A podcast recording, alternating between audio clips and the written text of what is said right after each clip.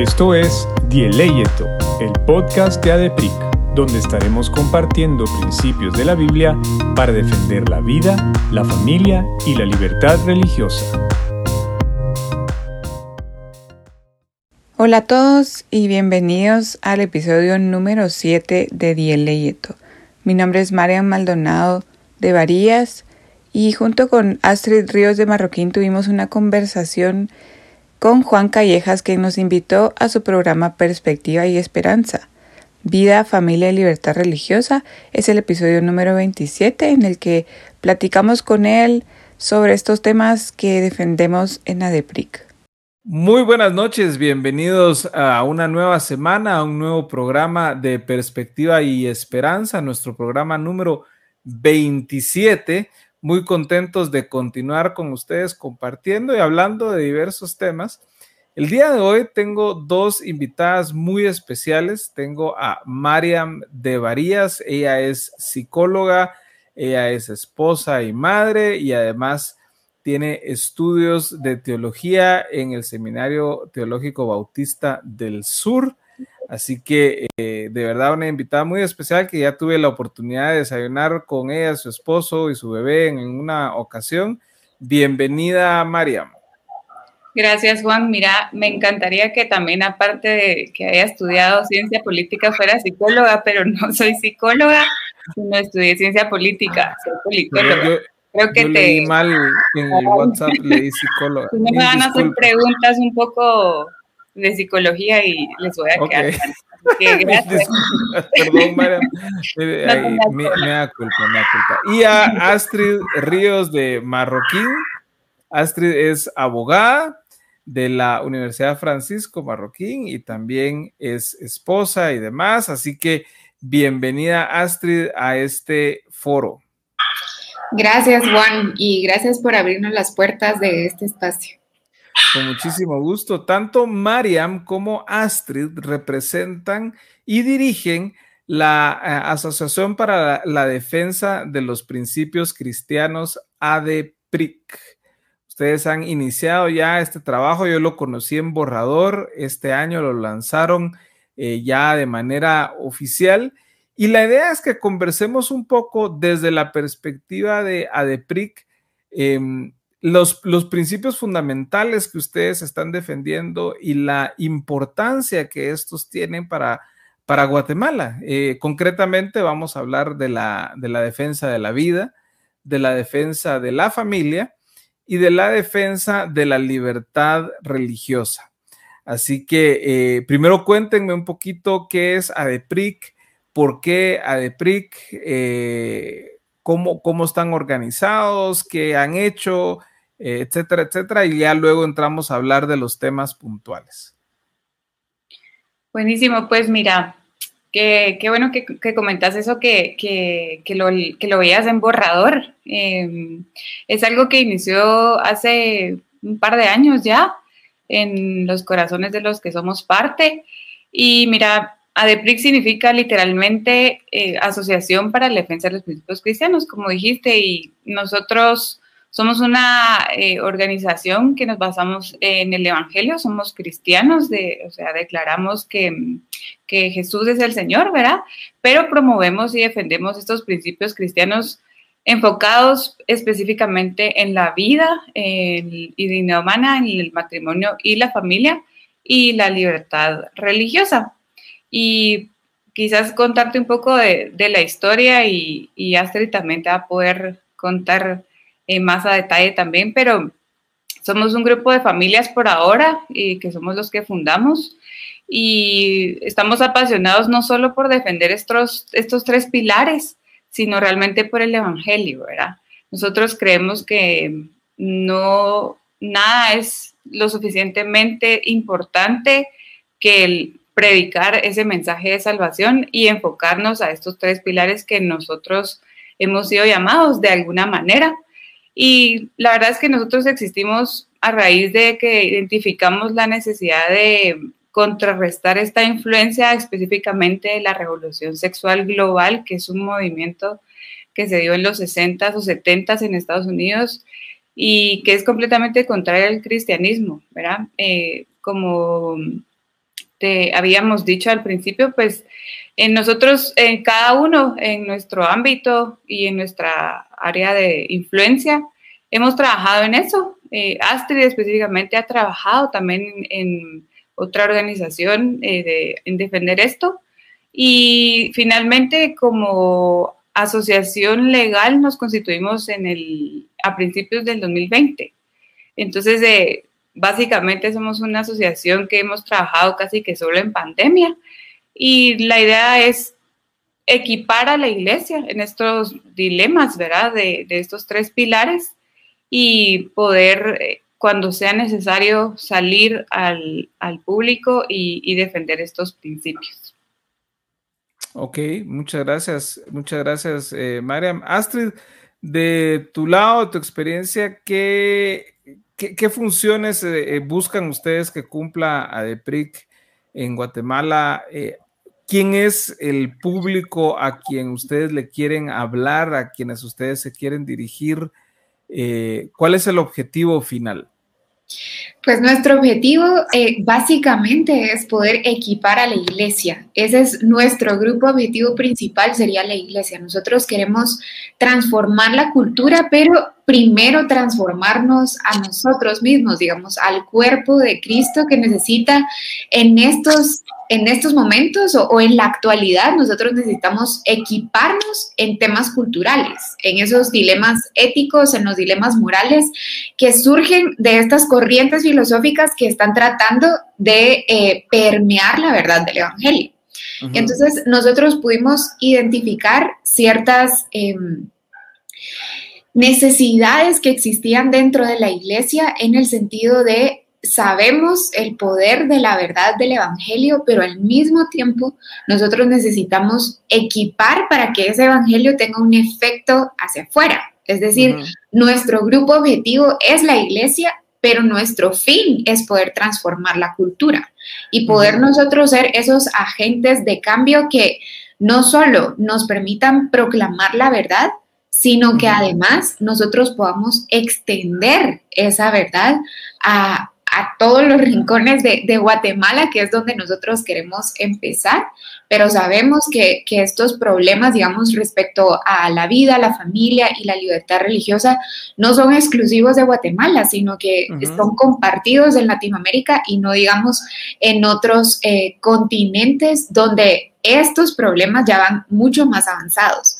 Entonces, hasta cierto punto nosotros también quisiéramos eh, ser pre o dar un tipo de prevención para no poder, eh, para no alcanzar los extremos a los que otras sociedades y otras culturas han llegado al, al no levantarse la iglesia. Y, nosotros quisiéramos eso, nos costó muchísimo definir el grupo objetivo, la verdad, y, poder ponerle también nombre y apellido a ese grupo objetivo, porque la necesidad es mucha, pero nos quisimos enfocar en la iglesia.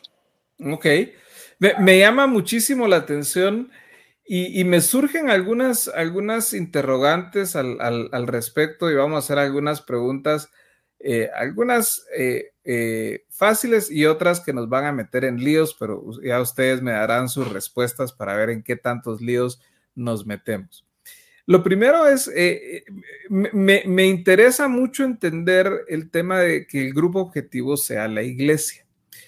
Ustedes mencionaron al principio que eh, eh, el, principio fundamental, la idea que gobierna a, la asociación es la proclamación del Evangelio. hay un elemento de transformación cultural, pero este elemento de transformación cultural es, es un efecto eh, de la correcta o de la predicación del Evangelio o de la enseñanza del Evangelio. Entonces, eh, yo quisiera hacerle la pregunta, ¿la iglesia en Guatemala necesita ser reevangelizada? ¿Hay un vacío de evangelio en la iglesia? Sí, sí te gustan los líos, ¿verdad? Pero que no he empezado, esta es la fácil. A ver, yo, ¿qué te diría? Nosotros a ver, como, como organización nosotros somos de diferentes iglesias, ¿verdad?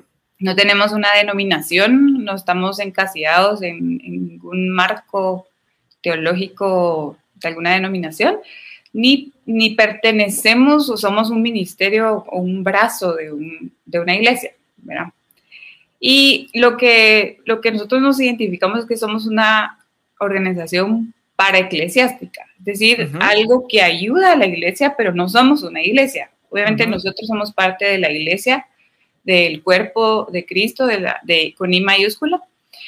Eh, y realmente no, no es nuestro objetivo principal predicar en el sentido de vamos a hacer un servicio, ¿verdad? Por algo escogimos estos tres pilares. Ahora, en el tema de que si creemos que la iglesia tiene que ser reevangelizada, la verdad es que y personalmente yo sí veo un déficit del entendimiento de la verdad. Creo que hemos sido influenciados por un cristianismo cultural eh, de tradición y no solo católica, sino específicamente hablando de los cristianos evangélicos. Es realmente impresionante cuánta gente no lee la Biblia y es algo que es básico. No podemos conocer a Dios si no conocemos su revelación.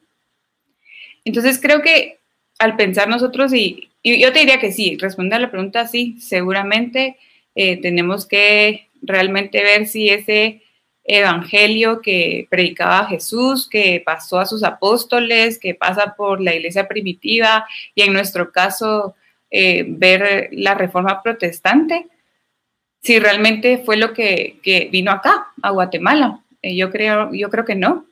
Y nosotros vemos ese vacío especialmente en entender que la belleza y, lo necesario de defender la vida, la familia y la libertad religiosa en, tiene que ser con un mensaje transversal que sea el Evangelio, porque realmente hay otras organizaciones que hacen un excelente trabajo para hacerlo, ya lo están haciendo, de hecho, pero nosotros creemos que la importancia que le hablemos a la iglesia es porque de verdad creemos que es lo más importante que podemos hacer. Predicarles el evangelio o tener el evangelio como, como el mensaje central enfocado a estos tres pilares. Entonces, sí, eh, es complicado, verá, la dinámica, si tú quieres verlo así, pero es lo que estamos tratando de hacer en, en lo que Dios nos ha llamado a, estas, eh, a esta organización.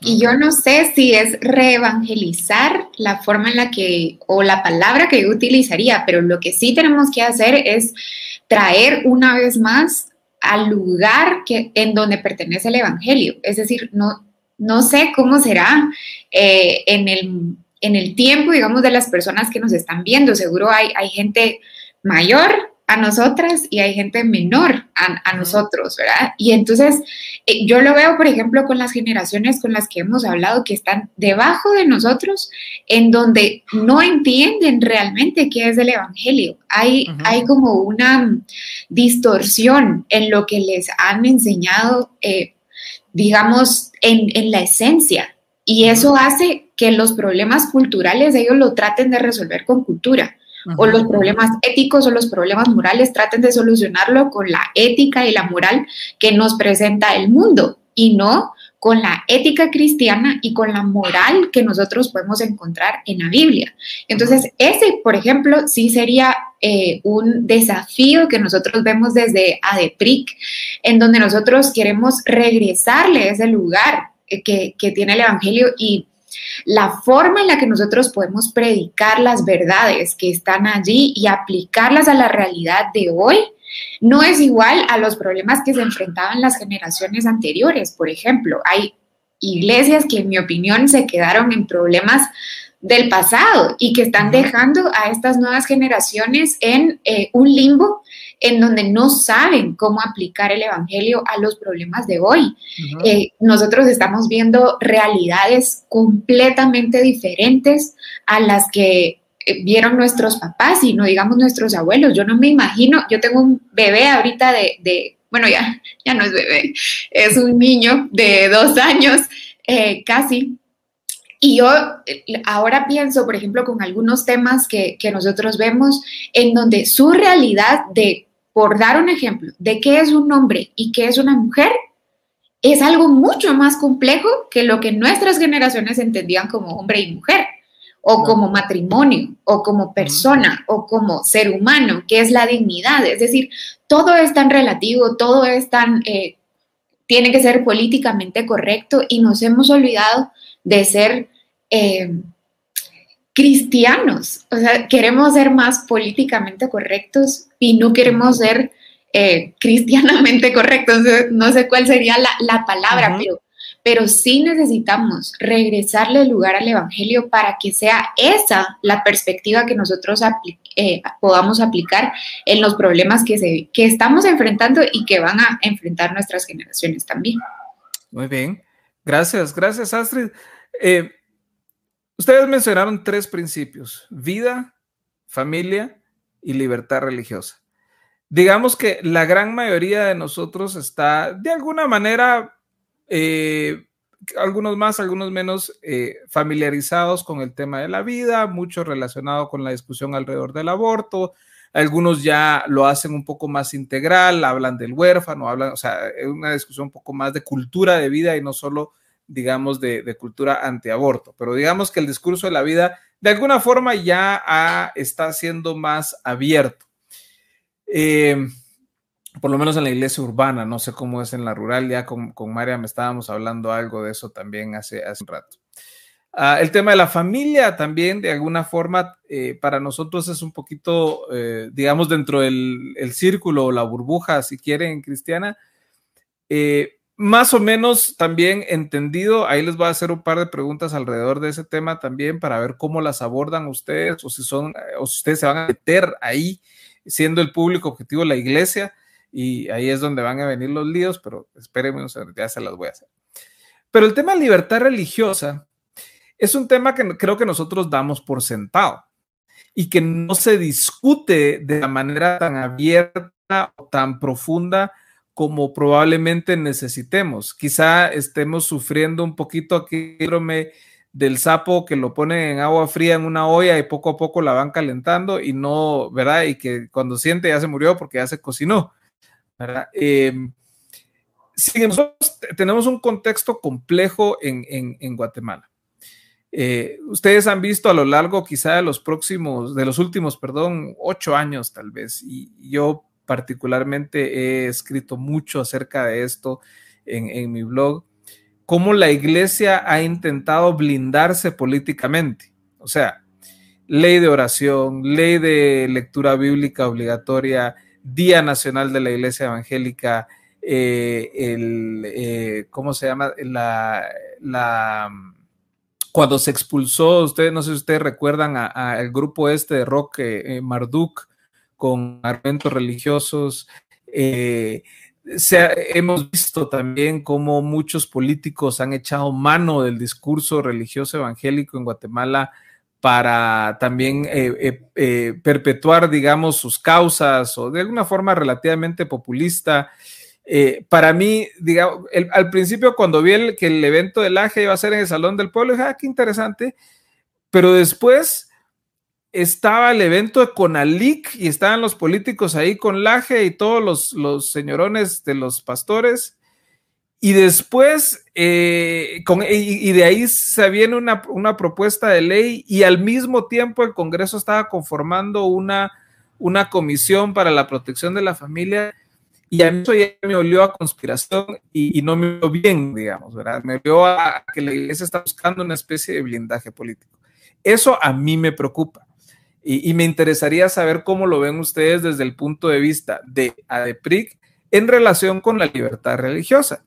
Y, lo digo también porque, y, tú, María, me estudiaste en el Seminario Teológico Bautista Sur. Y si hay un héroe, digamos, dentro del círculo evangélico, digamos, contemporáneo y que es muy leído en Guatemala y todos quieren tener la Biblia con los comentarios que él hizo y todo, es este famoso señor John MacArthur de Estados Unidos, de la iglesia Grace Community Church en California. Eh, él se ha opuesto públicamente a la idea de libertad religiosa y es un pastor muy reconocido, muy respetado. Eh, Y, yo también traigo, traigo eso, eh, es el tema a, la, a, la, mesa porque de alguna manera el movimiento, digamos, conservador de Guatemala, de derecha de Guatemala, probablemente entienda el tema de libertad religiosa solo en términos políticos y, exclusivamente para beneficio del pueblo cristiano, digamos evangélico en particular, pero quizá le extiendan una concesión a las otras denominaciones cristianas, pero si hablamos de eh, mayas, eh, musulmanes, judíos, budistas, etcétera, en Guatemala, pues ya el tema de libertad religiosa quizá ya no sonaría también dentro de los círculos más conservadores. Entonces mi pregunta es, ¿cómo aborda a DEPRIC la idea de libertad religiosa? ¿Nos podrían ustedes dar una definición? ¿Y cuál es el objetivo? ¿Por qué hablar de libertad religiosa a un grupo que la asume ya y que es parte como que la damos por sentado que ya la tenemos. Si quieres, te voy a empezar leyendo Nosotros como ADEPRIC hicimos un, creamos un manifiesto, ¿verdad? Que la idea es manifestar eh, precisamente eh, afirmaciones sobre nuestros, nuestros tres pilares. Te lo quiero leer para no decir y dejar de decir algo que, ya hablamos, ¿verdad? Como, como asociación. Y dice así, la libertad religiosa es un derecho natural o divino que no depende del reconocimiento de una institución terrenal, pues es un principio implícito en la Biblia, que afirma que Dios le ha provisto al ser humano de libertad para tener o no tener una creencia religiosa y vivir de acuerdo a esta. Como cristianos predicamos el Evangelio a través del ejercicio de la exposición, diálogo, conversación, proclamando siempre la verdad en amor. Además, en ejercicio de esta libertad que tenemos, debemos siempre obedecer a Dios antes que a los hombres.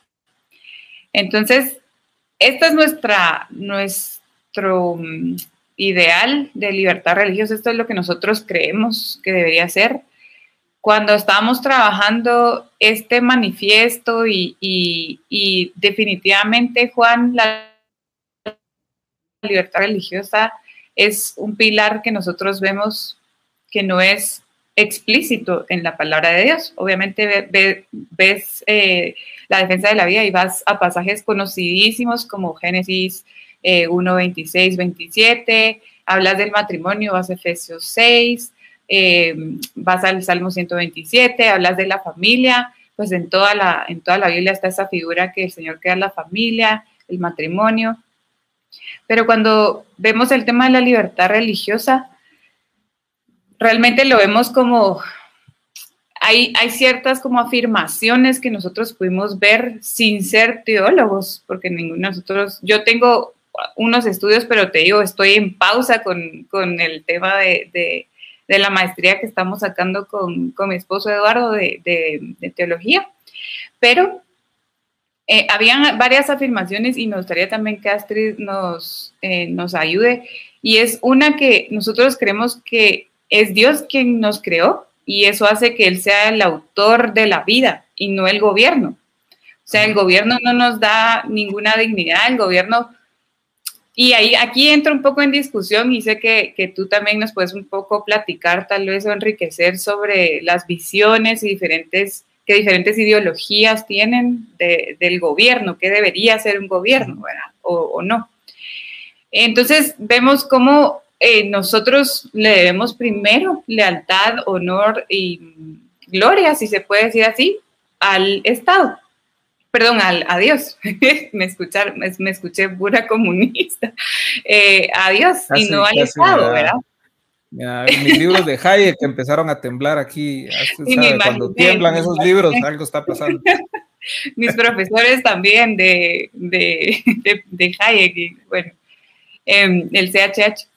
Entonces, eh, ese es uno de, de los principios que nosotros vemos. Entonces, sabemos que el gobierno eh, y ese es quizás otro. Romanos 13, ¿verdad? Que es otro pasaje conocido. Eh, Pablo nos, nos invita y nos, nos, a través del eh, Pablo, y no, perdón, el Espíritu Santo a través de Pablo, nos dice que tenemos que obedecer a nuestras autoridades. O sea que, y estaba hablándolo a una iglesia perseguida en Roma, del Imperio Romano, ¿verdad? O sea que, ¿a, qué voy con esto? Sí, nosotros peleamos por la libertad religiosa, por, por, eso mismo que te digo que es un principio implícito de que nosotros tenemos dignidad no por lo que el gobierno nos da, sino por quién somos eh, en Dios. Pero al mismo tiempo tenemos la obligación de obedecer a nuestras autoridades. Tenemos que pagar impuestos, tenemos que acatar las, eh, los decretos o lo, que sea que haga el Congreso, siempre y cuando, y aquí va, y me gusta mucho cómo lo explica R.C. Sproul, es un pastor que me encantaba cómo, cómo exponía estos temas culturales y dilemas éticos, y él decía lo siguiente, un cristiano debe obedecer pero tiene, no puede obedecer algo que dice el gobierno cuando la Biblia te lo prohíbe.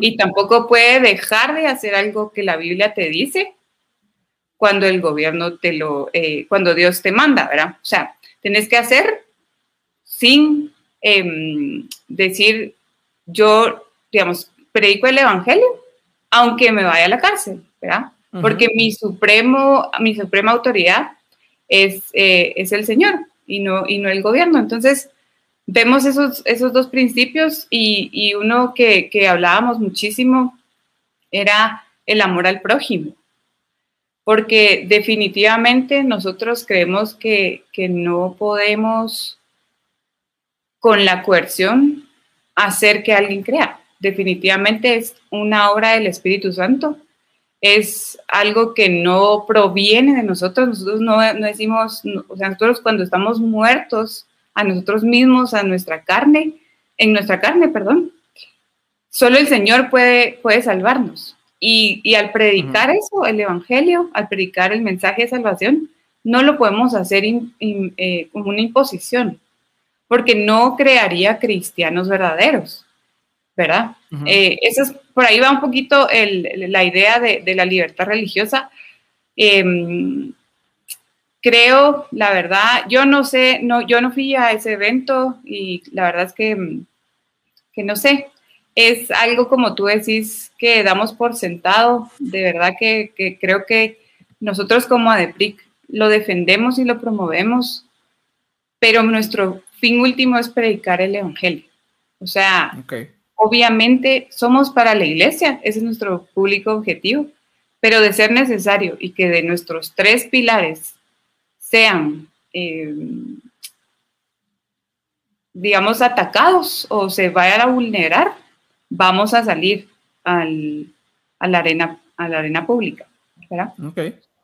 Y yo creo que también, digamos, regresando al, al, al problema que se planteó al principio, Tal vez lo que nosotros damos por sentado es esa buena relación, eh, y lo pongo entre comillas, que existe actualmente con el sector o algún sector evangélico y el gobierno.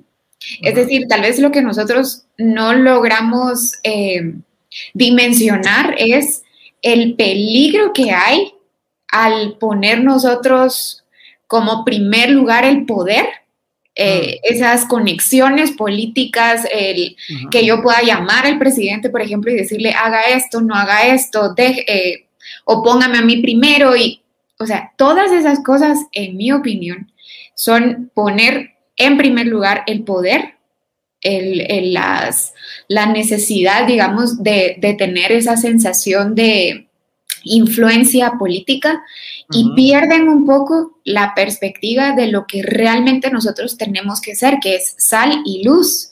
Nadie nos mandó a ser influencers políticos, digamos, sino nosotros estamos llamados a ser sal y luz. Y el problema de poner nuestra confianza en el gobierno, que era lo que explicaba Mariam, o, de tener ese, em, esa relación que se hace la vista gorda con todos los demás problemas que, que existen, hace que nosotros luego no tengamos esa solvencia para poder alzar, digamos, nuestra voz con lo que se está haciendo de forma incorrecta. Es decir, nuestra lealtad no debe de ser al gobierno en ningún momento.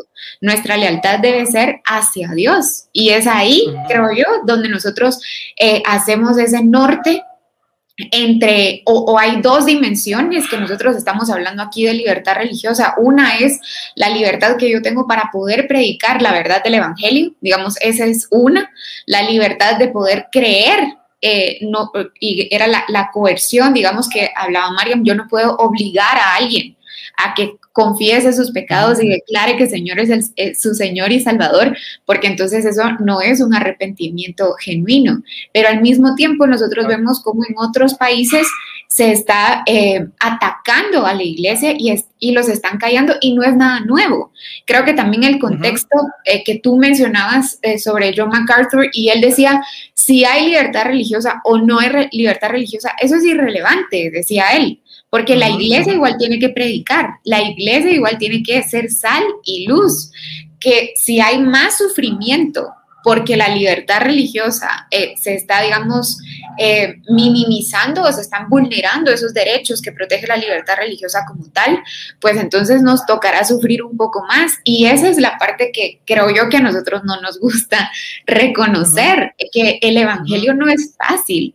Y, y ser sal y luz Dios nunca nos dijo que iba a ser fácil y nosotros lo podemos ver en la Biblia como hay persecución, como eh, están muriendo, digamos, actualmente igual personas por, por, predicar el Evangelio. Entonces, creo que las dimensiones de las violaciones a la libertad religiosa, nosotros, nosotros no lo hemos visto en Guatemala. Eh, creo que estamos muy lejos de poder dimensionar lo importante que es que nuestra fe no se base en el apoyo que el gobierno le da a la iglesia, digamos, sino que nuestra fe se sustente en la roca del Evangelio, independientemente de qué es lo que haga el gobierno. Porque en este momento tenemos una relación de amistad, digamos, entre la iglesia evangélica y el gobierno. Pero si llega en algún momento un gobierno que sea contrario a, a la fe, Ahí es donde vamos a ver nosotros el verdadero reto y vamos a, a, ser puestos a prueba para poder eh, defender el Evangelio, proclamar el Evangelio y ser sal y luz. Entonces, es bien complicado el tema de la libertad religiosa si ya nos basamos únicamente en los pilares de ADEPRIC. Digamos que también eh, quisimos tener estos pilares porque si no tendríamos que hablar de todo y, estar en todo. Cuando ya nos eh, referimos a vida, familia y libertad, nosotros vemos cómo ahora eh, poder decir, por ejemplo, que hay vida desde el momento de la fecundación es un tema religioso y por lo tanto censurado. Decir que el matrimonio es entre un hombre eh, y una mujer y hacer ahora la, explicación adicional de un hombre XY y una mujer XX, eso también ya es considerado religioso y por lo tanto tiene que ser censurado. Eh, y tampoco podríamos nosotros hablar acerca, por ejemplo, de la orientación sexual o eh, de las distintas formas de expresión eh, de género, ¿verdad? Todos, todos estos nuevos conceptos que nosotros vemos en, en la cultura tienen que ver con la libertad religiosa en el sentido de que el Estado no no imponga restricciones a esa necesidad de nosotros proclamar la verdad. Pero al final de cuentas, nosotros como de PRIC, y por eso es importante la última frase, sabemos que nuestra lealtad es hacia, Dios, no es una lealtad hacia los hombres y hacia el gobierno. Y eso es lo que, según nosotros, nos va a permitir tener el norte correcto de eh, hacer alianzas y, y hacer pactos, digamos, con quien de verdad importa, que es con Dios y no con el gobierno de turno.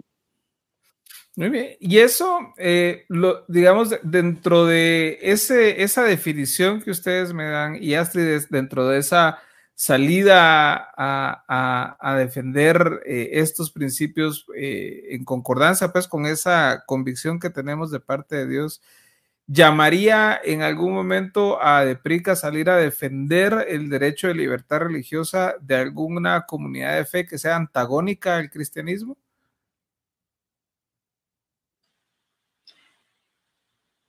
Mira, evidentemente, por algo somos cristianos, ¿verdad?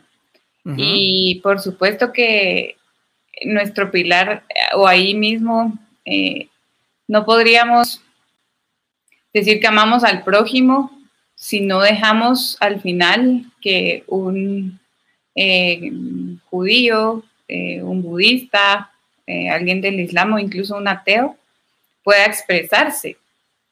Definitivamente yo creo que no podríamos dejar de, expresar que no estamos de acuerdo porque se nos puede voltear la cosa, ¿verdad? O sea, podríamos decir, sí, ellos tienen derecho a profesar su religión tanto en lo privado, en sus cultos o, como sea, y en lo público también, una vez, y creo que es un principio democrático, eh, una vez no se vulnere el derecho de, la, de otra persona, ¿verdad? Y no, y, tengas esa libertad y hasta donde está, empieza el derecho de otro. Yo creo que ese principio como de pluralismo democrático, creo que, que, sí lo tenemos como importante. Y por supuesto que trabajaríamos mucho más e incansablemente porque nuestros recursos son limitados, nuestro tiempo es limitado. Seguro. En defender a un pastor que quizás en 10, 20 años quiera ser, eh, lo quieran encarcelar porque en su prédica dice que ser homosexual es un pecado. Y ahora eh, en Guatemala, ¿verdad? Está en, estoy pensando, ¿verdad? En una historia futura, que en, esos, en el 2000, ¿qué sería? 40, 50, está ya una iniciativa de ley para que eh, el matrimonio homosexual sea legal. Y entonces el pastor que predica en su iglesia ¿verdad? O, y no solo el pastor, lo, pienso así porque son las personas más, eh, que tienen más audiencia, pero cualquier persona, ah, justamente expuestos, cualquier persona que diga eso y puede ser encarcelada, nosotros vamos definitivamente a enfocarnos en defender a ese hermano en la fe, ¿verdad? Los casos que nosotros veamos eh, que puedan vulnerar la, libertad de expresión, de conciencia de un médico que no quiere eh, eh, hacer un aborto, ¿verdad? Y, que la ley ahora dice, porque nosotros estuvimos luchando y todo, pero al final es un mundo caído, lleno de pecado, que no vamos a poder evitar muchas cosas, quizás retrasarlas, pero no evitarlas. definitivamente vamos a, enfocar nuestros esfuerzos ahí. Creo que, por ejemplo, cuando hablabas del, del tema de, de Marduk y, como cosas así que uno dice, bueno, o sea, eh, no, nadie te está obligando a ir ahí, ¿verdad? Eh, creo que sí deberíamos como cristianos proclamar ese amor que diga, ok, o sea, en tu vida tú al final, yo te puedo predicar la verdad.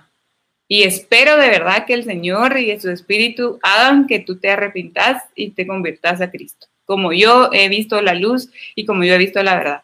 Pero no puedo usar ese, ese, medio de coerción, porque entonces no sería algo real, así de sencillo. Entonces, eso te diría yo.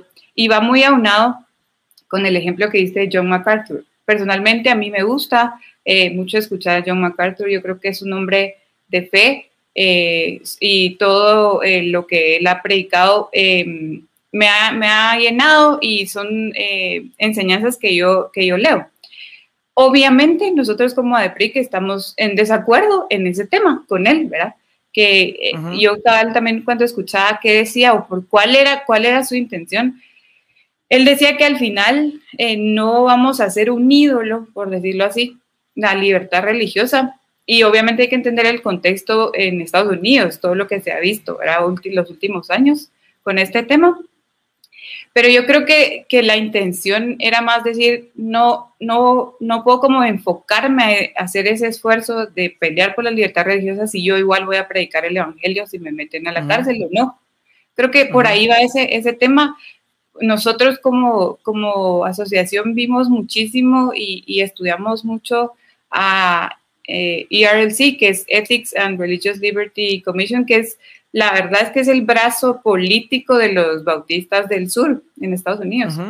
Pero tienen un montón de recursos y, de verdad que han actuado de una manera que desde mi punto de vista, no solo eh, como politóloga, que, que entiende un poquito las dinámicas de poder y las instituciones y, la, y la democracia, sino como cristianos, creo que han actuado bastante en amor y es algo que, que podemos aprender de otras organizaciones que lo están haciendo bastante bien y siempre pensando en estos objetivos. Ok, muchísimas gracias, Y, gracias de verdad porque creo que para nosotros es, sumamente importante eh, tener muy claras las, definiciones, ¿verdad? Y, entender que esta idea de libertad eh, realmente es para todos y, es, y es el espacio, el lugar donde realmente nosotros podemos ver la obra del Espíritu Santo en, su máxima expresión, ¿verdad? Cuando no hay eh, coerción ni, ni, ni, como decía Astrid perfectamente, ¿verdad? Esas, eh, digamos, entre comillas, amistades con el poder, ¿verdad? Y sentirnos, yo, yo, yo siempre lo he dicho, nos sentimos con un aire triunfalista porque, porque está de nuestro lado, entre comillas, hasta donde se puede el gobierno de turno, ¿no? Eh, todo esto, obviamente, la, libertad religiosa, como eh, hay, pensadores, si ustedes conocen a Gabriel Zanotti en Argentina, del Instituto Actor, y, eh, él, es, muy incisivo en decir que la libertad religiosa en realidad es, la base del resto de las libertades, ¿no? Y, que esa es la que nos permite realmente poder construir familias sólidas, sociedades sólidas y de ahí para adelante. Te esperamos en el próximo episodio. No olvides suscribirte. Síguenos en nuestras redes sociales como ADEPRICGT y para más recursos visita nuestra página adepric.org.